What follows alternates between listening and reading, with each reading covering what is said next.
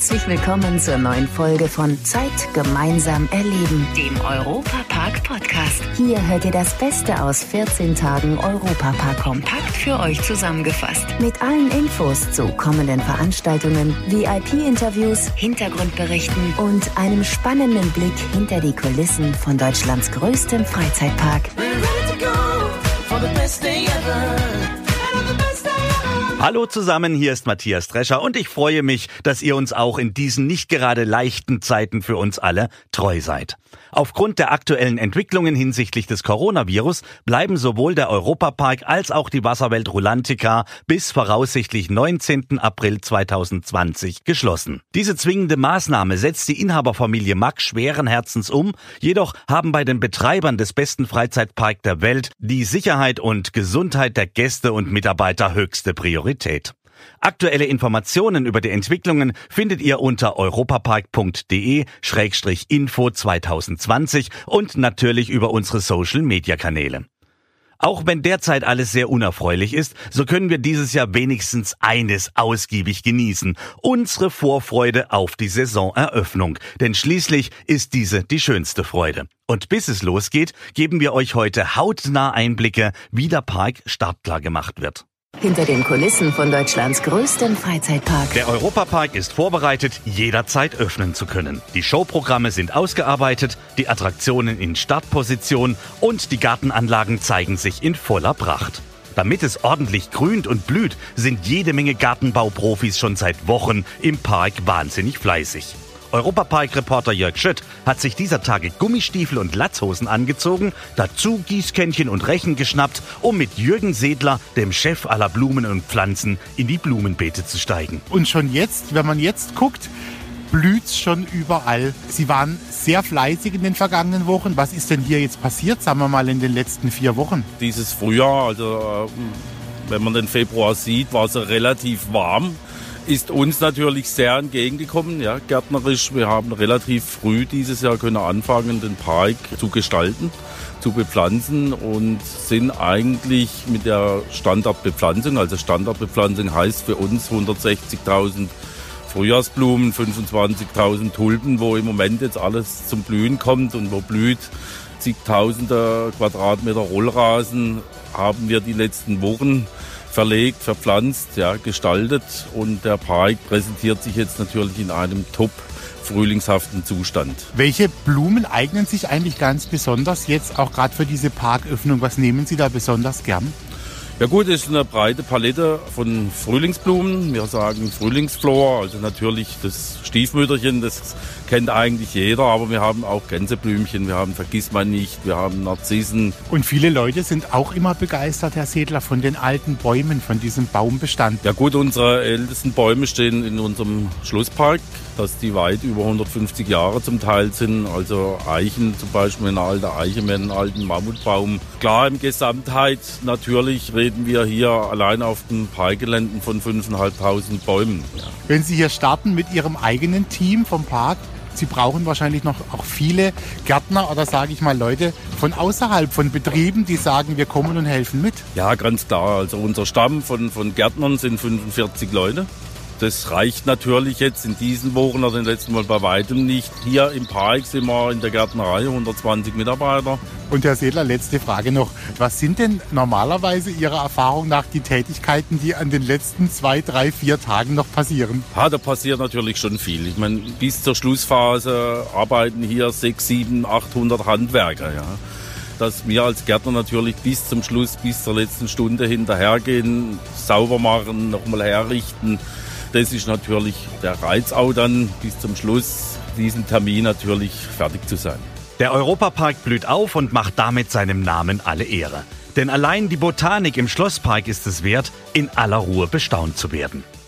Und falls euch dann irgendwann auffallen wird, dass der Europapark dieses Jahr besonders schön aufblüht, könnte es damit zusammenhängen, dass Deutschlands beliebtester Freizeitpark 45. Geburtstag feiert. Neben einer neuen Parade zum Jubiläum gibt es auch viele neue Shows, weiß Parkchef Roland Mack. Die Live-Shows werden alle überarbeitet, äh, bekommen alle ein neues Kleid, ein neues Format, einen neuen Schick und natürlich auch neue Artisten. Und insofern kann sich der Gast auch wieder darauf freuen, dass wenn er in den Europapark kommt und glaubt, alles schon gesehen zu haben, muss ich ihm sagen, längst nicht. Es lohnt sich immer wieder in den Europapark hineinzuschauen. Uns ist sehr wohl bewusst, dass wir den Wiederholer und den treuen Gästen auch immer wieder etwas Neues bieten müssen. Nach 45 Jahren Europapark, was sind für Roland Mack die drei wichtigsten Meilensteine seit der Parkeröffnung?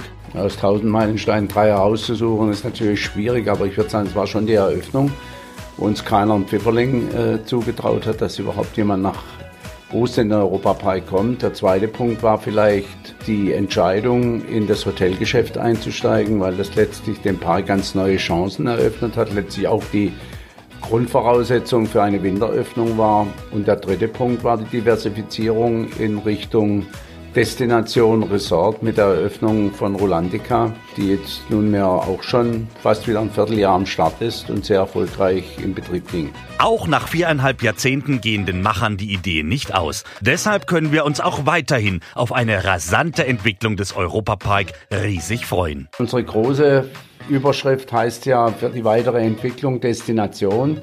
Wir wollen ein echtes Angebot äh, auch in Zukunft im Kurzreisesegment anbieten für den Kurzurlaub. Ich glaube, damit haben wir einen wunderschönen Standort hier am Oberrhein in der sonnigsten Gegend äh, Deutschlands und mit einem so tollen Produkt wie dem Europapark. Wir haben es über Jahrzehnte sukzessive aufgebaut. Die Qualität stand immer schon ganz, ganz oben. Die Max haben Emotionen von morgens bis abends und äh, auch das neue Team ist voll von neuen Ideen. Mark Wright ist mit im Boot und engagiert sich für weitere Entwicklungen. Und insofern bleibt es spannend, nicht nur für uns, aber auch für unsere Gäste.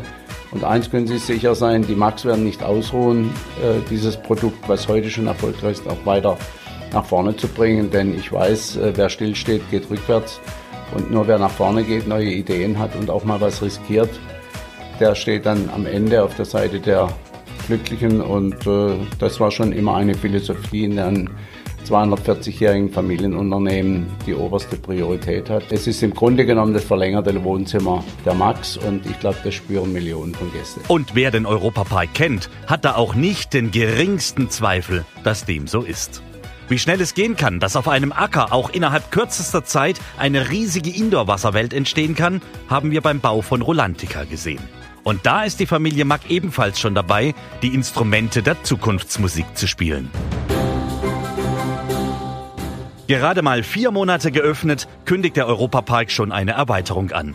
Rolantica-Direktor Michael Kreff von Büren. Das ging jetzt echt flott. Einerseits mag das überraschend klingen, dass wir bei einem neuen Bad, das erst 2019 eröffnet worden ist, jetzt schon über die Erweiterung nachdenken. Aber für uns war das in der Konzeption von Anfang an so angedacht. Wir haben gesagt, wir beginnen mit einem tollen ersten Schritt, schauen dann, wie das ankommt und wollen dann konsequent, so wie wir es über viele Jahre im Europapark auch erfolgreich gemacht haben, Rulantica dann zügig weiter ausbauen. Ganz konkret geht es um Folgendes. Wir haben sehr schnell gesehen, dass wir im Innenbereich toll aufgestellt sind. Wir haben mit 17 Rutschen und zahlreichen weiteren Attraktionen dann ein Angebot, das die Leute ganz gut begeistert, sehen aber, dass wir für den Sommer im Außenbereich nachlegen müssen. Und wir wollen hier im Außenbereich weitere Kapazität schaffen. Entstehen soll dort Deutschlands größte Wasserspielanlage. Die wendet sich dann nicht nur an die kleinen, sondern auch an die großen Gäste in Rolantica.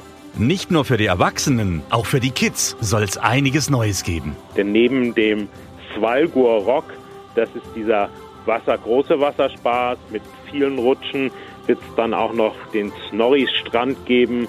Das ist gezielt ein Angebot, das sich an die kleineren Gäste im Rolantica wendet. Und auch dort gibt es dann für die Zielgruppe nicht nur Rutschen, sondern auch noch weitere Attraktionen rund um Snorri, unsere außerordentlich beliebte Figur hier in Rolantica. Und was man so hört, wird bei der Erweiterung von Rolantica nicht gekleckert, sondern richtig geklotzt. Der neue Bereich wird doppelt so groß sein wie der bisherige Außenbereich.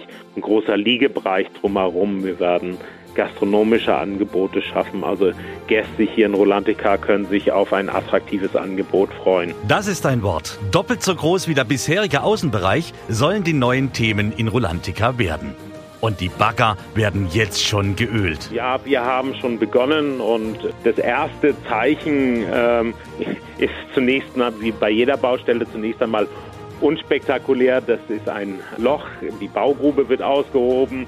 Das nächste Zeichen, das die Gäste dann erkennen können, wird ein Bauzeichen sein, der in diesem Sommer die Baustelle von der Außenanlage abtrennen wird und auf diesem Bauzaun wollen wir dann schon erste Hinweise geben auf die zwei neuen Anlagen. Also, ihr habt euch eben davon überzeugen können, es gibt allen Grund zur Vorfreude. Sowohl Rolantica als auch der Europapark selbst haben bisher ungeahnt Großes vor.